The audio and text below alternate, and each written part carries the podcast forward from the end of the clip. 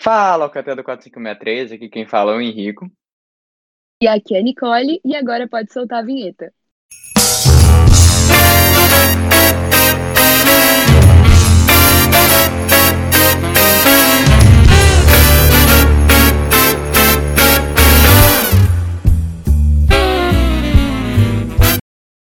E aqui, mais um novo episódio do nosso Escute C. A gente está com a presidente da comissão de Fundação Rotária da MDIO Interact Brasil para o ano rotário 2021-2022, Vanessa Keppel. Vanessa, muito obrigado por ter vindo aqui.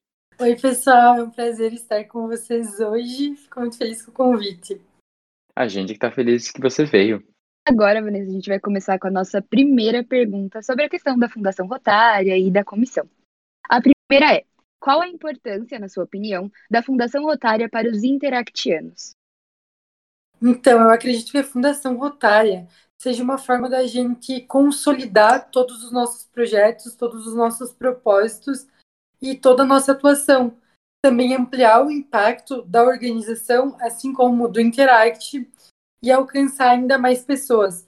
Porque os projetos da Fundação Rotária são, de certa forma, mais grandiosos, estruturados então é como se fosse uma referência para os projetos do Interact e também para to todo o nosso impacto. Legal, legal. É, é, realmente se aprender muito sobre a Fundação Rotária é uma coisa que, que acho que os interactianos têm que, tem que a gente tem que investir mais, né? Sem, sem querer fazer trocadilho com fundação e investir.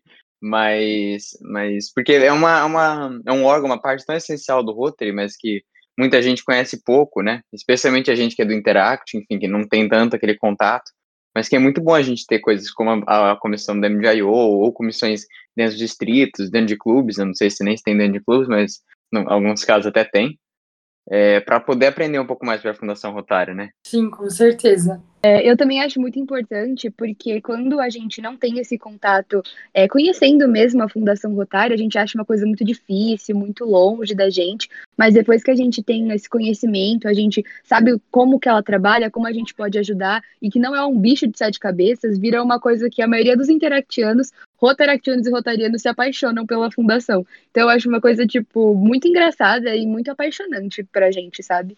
Exatamente, exatamente.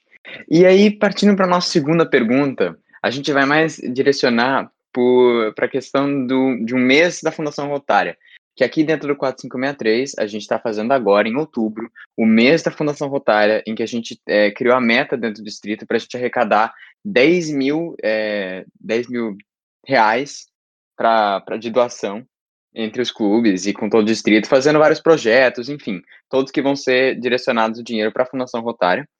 E, aliás, esse também é a inspiração para fazer justamente esse episódio do podcast.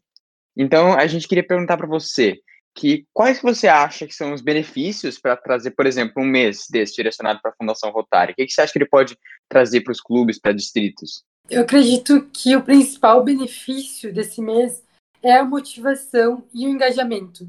Porque, como a Nicole bem comentou, tem muito essa questão de um distanciamento entre Interact e Fundação Rotária, parece uma coisa distante da nossa realidade. Quando a gente tem um mês voltado para a Fundação Rotária com atividades, com projetos, engajando o pessoal, a motivação é muito maior e, consequentemente, até o final do ano rotário, o pessoal vai estar desenvolvendo mais projetos, vai estar pensando mais nisso. Então, às vezes, um clube que nunca tinha feito uma doação, é como se ele percebesse a importância e comece a pensar em ações futuras a longo prazo. Então, eu acredito que esse mês seja essencial para essa motivação, para dar essa luz, digamos assim, para os clubes que não conhecem. É, a gente está usando esse mês mesmo para, além de incentivar os clubes a doarem e tudo mais, para a gente fazer uma doação como distrito, para também a gente passar esses conhecimentos rotários da fundação e de outras partes que os interactianos estão um pouco distantes, para a gente diminuir essa distância e aumentar o nosso impacto como Interact. E aí, fazendo uma ligação com isso, a gente já vai para a nossa terceira pergunta, que qual é a dica que você daria para os clubes que não conhecem direito à Fundação Rotária, mas têm interesse nela? A Fundação Rotária exige um certo conhecimento, precisa, digamos assim, estudar. Mas os clubes podem ter esse conhecimento de uma forma bem mais acessível. Um exemplo é fazer um momento de conhecimento rotário nas reuniões, na qual um companheiro pode ser sorteado para falar sobre uma curiosidade rotária. Dentro dessas curiosidades, falar sobre a Fundação Rotária de uma forma mais dinâmica. Outra forma também é fazer carrutes ou alguns jogos de perguntas e respostas sobre a fundação, falando um pouquinho sobre projetos, sobre essa estrutura toda, que fica de uma forma mais dinâmica. Também investir em imersões, palestras e treinamentos, mas sempre pensando numa forma mais prática e rápida, para não ficar uma coisa muito maçante, muito chata. Então, se vocês quiserem fazer palestras, sempre busquem fazer de uma forma que seja atrativa, com uma linguagem mais contraída e buscando entender a demanda do clube. Então, se a dificuldade é fazer projeto financeiro, dá para reunir isso com a Fundação Rotária também, de que forma a gente pode fazer doação, que se encaixa mais para nossa realidade. Mas, de todas as formas, vocês devem buscar por coisas que sejam atrativas para a realidade do clube. É, realmente, assim, fazer uh, costumo dizer assim que acho que o melhor jeito que a gente aprende as coisas é com uma risada, com hum, com o interesse que a gente tem. Então, se a gente realmente faz essas táticas que você fala, que é usando Kahoot, usando, sei lá, sortear alguém para falar alguma coisa, usar essas coisas mais, mais é, dinâmicas do que a gente faz a palestra, que a gente senta e escuta, realmente eu acho que é, é uma maneira da gente aprender o conhecimento melhor, né? Do que se a gente só escutasse e recebesse. Aliás, é uma coisa que muita gente usa agora, até umas escolas ficam enfim, usando, mas e o bom é que a MDIO deu pra gente uma base muito boa pra gente fazer esse tipo de coisa. Um exemplo, é, o, quando a gente vai fazer um Kahoot ou alguma brincadeira, a gente precisa ter os conhecimentos necessários para fazer algo que seja informativo e que tenha as informações corretas, para a gente deixar a Fundação Rotária, os conhecimentos dela serem passados de forma mais dinâmica e não tão rígidas, que faz com que a gente não entenda. E aí tem o Universo Interact, que tem aquele curso de Fundação Rotária lá, que dá uma boa base do que, que é a fundação, de como ajudar, esse tipo de coisa. Então, eu acho que é muito legal, porque além da gente ser incentivado a fazer esse tipo de dinâmica, palestra, esse tipo de coisa, a gente tem a base para fazer isso também. Então, eu acho que é uma coisa muito legal que a gente pode começar a fazer. Sim, realmente, o curso que tem na universidade, aliás, universidade não, Universo Interact, é perfeito. Acredito que vai ser uma boa base para todo mundo, principalmente para quem está querendo conhecer mais sobre isso. É uma boa forma de começar a conhecer mais sobre a fundação. Sim, sim. E aí a gente até estava falando sobre esses recursos, falando agora sobre esses recursos que a MDIO proporciona, a ajuda que eles, eles dão. Como é que se, além do, do universo Interact, que a gente até já, enfim, começou a falar um pouco, como é que você acha que outras maneiras que a MDIO pode auxiliar os clubes a compreenderem mais sobre a Fundação Rotária, ter mais interesse na Fundação Rotária? Então, nesse ano, Rotário, a gente começou a fazer algumas publicações no Instagram que são bem informativas. A gente está pesquisando bastante, elaborando conteúdos de uma forma prática, mas que também tenha o essencial, o que a gente realmente precisa saber. Então, são uma série de posts chamados Desbravando a Fundação Rotária, que a gente está realizando mensalmente. Então, se vocês forem conferir o Instagram da MGO Interact Brasil, vai ter sempre novidades dessa área, sempre vai ter bastante conteúdo para auxiliar os clubes. A gente também está elaborando alguns guias para ajudar numa linguagem um pouco mais prática e para centralizar um pouco todos esses materiais. Então, a gente está sempre dando esse suporte através de materiais e a nossa comissão também está sempre à disposição para palestras, eventos, para tirar dúvidas também. Ah, entendi. É muito bom esse tipo de post, esse tipo de coisa, porque mesmo que a gente ache que é alguma coisa que não vai gerar impacto, é algo que está sempre ali quando qualquer clube ou interactiano, ou até mesmo tiver alguma dúvida, ele sempre vai ter aquilo dali para consultar, que está num lugar acessível também, que é o Instagram da MGIO, né? Então eu acho que é algo muito legal que a gente está fazendo na comissão. E aí a última pergunta é sobre alguma ideia de projeto que você recomendaria para os clubes para fazer referente à Fundação Rotária. Na parte de projetos financeiros, eu gosto muito da, de projetos de venda de pizzas, que são projetos que são fáceis de vender e que têm um lucro muito bom. Se o clube for pensar em fazer uma doação, investir na Fundação Rotária, projetos financeiros como Pizzaract, venda de massas em alguns clubes funciona, pedágio solidário também dá muito certo.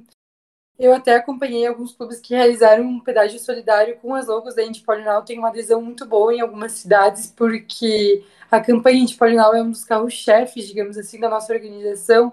Tem uma campanha midiática muito boa. Então, abraçar essa campanha, usar as logos dela, fazer coisas voltadas para a Indy Polio também tem um resultado muito bom, porque ela já é uma campanha que tem uma conscientização pública muito boa. Então, usar essa logomarca sempre ajuda.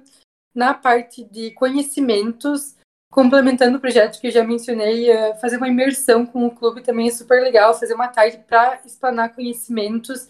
Então, vai centralizar o pessoal, trazer algum convidado para falar sobre isso. É muito bom fazer de forma interna no clube, que às vezes a gente tem treinamento distrital, tem treinamento nacional, mas não são todos os companheiros que participam. E às vezes, no momento interno, numa imersão, o clube fica mais confortável. Então, acredito que esses sejam os projetos principais que eu acho mais interessante e prático de serem desenvolvidos. Sim, então, essas são todas ideias de projetos muito, é, muito boas. Aliás, muito boas, claro. Você é a expert aqui de Fundação Rotária que a gente está falando. É, então, no caso, é, são muitas, são, acho que são ideias maravilhosas mesmo também. E até o que a MJO está fazendo, com, que a gente já tinha falado antes, sobre o, os posts no Instagram, assim, dá-lhe imagem públicas, né? Porque, gente do céu, coisa. Acho que o interativo mais sofre é a imagem pública nesse país, viu? Porque Certeza deve ser a quantidade de. E vai continuar sofrendo, né? Porque assim, não é a gente fala, mas não ajuda. É, é complicado, a gente continua pegando no pé da pessoa, mas bom, fazer o quê, né? É, e aí, a gente, né, vamos terminar esse podcast agora com a nossa pergunta carro-chefe, com a nossa pergunta que a gente está querendo manter como a cara do nosso podcast, que é, Vanessa, a gente queria perguntar qual que era o seu medo mais bobo quando você era criança? Meu, essa é uma pergunta difícil. Mas eu tinha muito medo de me perder na rua. Eu não sei porquê, mas toda vez que eu saía de casa eu ficava pensando, como será que eu vou voltar? Tipo, e era uma cidade muito pequena, não tinha nem por que eu me perder. Mas eu sempre ficava com esse medo de me perder. Ah, bom, Tadinha. é. Ah, assim, até dá, dá um, um É porque eu também eu moro em São Paulo, né, gente? Então, assim, medo de se perder na rua eu tinha. Eu, eu, Realmente. esse eu tenho até hoje, né? De me perder na rua eu tenho medo até hoje. Mas, no seu caso, você morava. Onde, onde é que você mora? Aliás, essa é a mesma pergunta. Eu moro em Santa Rosa, no Rio Grande do Sul. Tem mais ou menos Ah, 70 mil habitantes. Mas quando eu era Nossa. pequena, eu morava numa cidade de 5 mil habitantes. Então era um ovo, assim, de pequena. E eu ficava com medo de me perder. Caraca. Nossa! Gente, tá vendo só? Interact também é populações, né? É gente do Brasil inteiro que já pegando até de do- 21 milhões para até 5 mil, é só, tá vendo? A gente vai, enfim, de todos os lugares diferentes. Diversificando. Exatamente, exatamente. Bom, então, gente, a gente, infelizmente, nós estamos chegando ao fim do nosso podcast. Eu já queria agradecer muito a Vanessa por ter vindo aqui e respondido essas dúvidas fulminantes de todos os interactianos para que a gente possa ter mais conhecimento sobre a Fundação Rotário, para que esse podcast possa servir como ajuda para não só os interactianos do 4563 que estão passando pelo mês da Fundação Rotário, como para qualquer outro interactiano do Brasil que vai, vai utilizar desse recurso, vai querer saber mais sobre a Fundação Rotária. Então, eu queria fazer, falar obrigado, Nick, se você tiver alguma coisa para falar. Ah, eu também quero agradecer pela sua, pela sua dis- disponibilidade de estar aqui, porque eu sei que você é uma pessoa muito ocupada. São dúvidas que a maioria dos interactianos sim, tem vergonha de perguntar. Ou às vezes a gente nem sabe se é uma dúvida mesmo, a gente fica, fica meio no limbo. Então, acho que vai ser muito bom a gente dar esse podcast com todas essas informações e uma pessoa especialista nisso falando. Então, muito, muito obrigada mesmo, viu? Ah, eu que agradeço o convite de vocês. Foi muito bom conhecer vocês e conversar um pouquinho mais sobre esse tema. Eu fico à disposição de todos os interactianos, do distrito de vocês, enfim, o que vocês precisarem, estou sempre aqui. E é isso, então, gente. Muito obrigado a todos vocês que estão ouvindo. Muito obrigado, Vanessa, por ter vindo aqui. E, como sempre, até o próximo podcast, gente. Tchau! Até a Alcateia, beijos.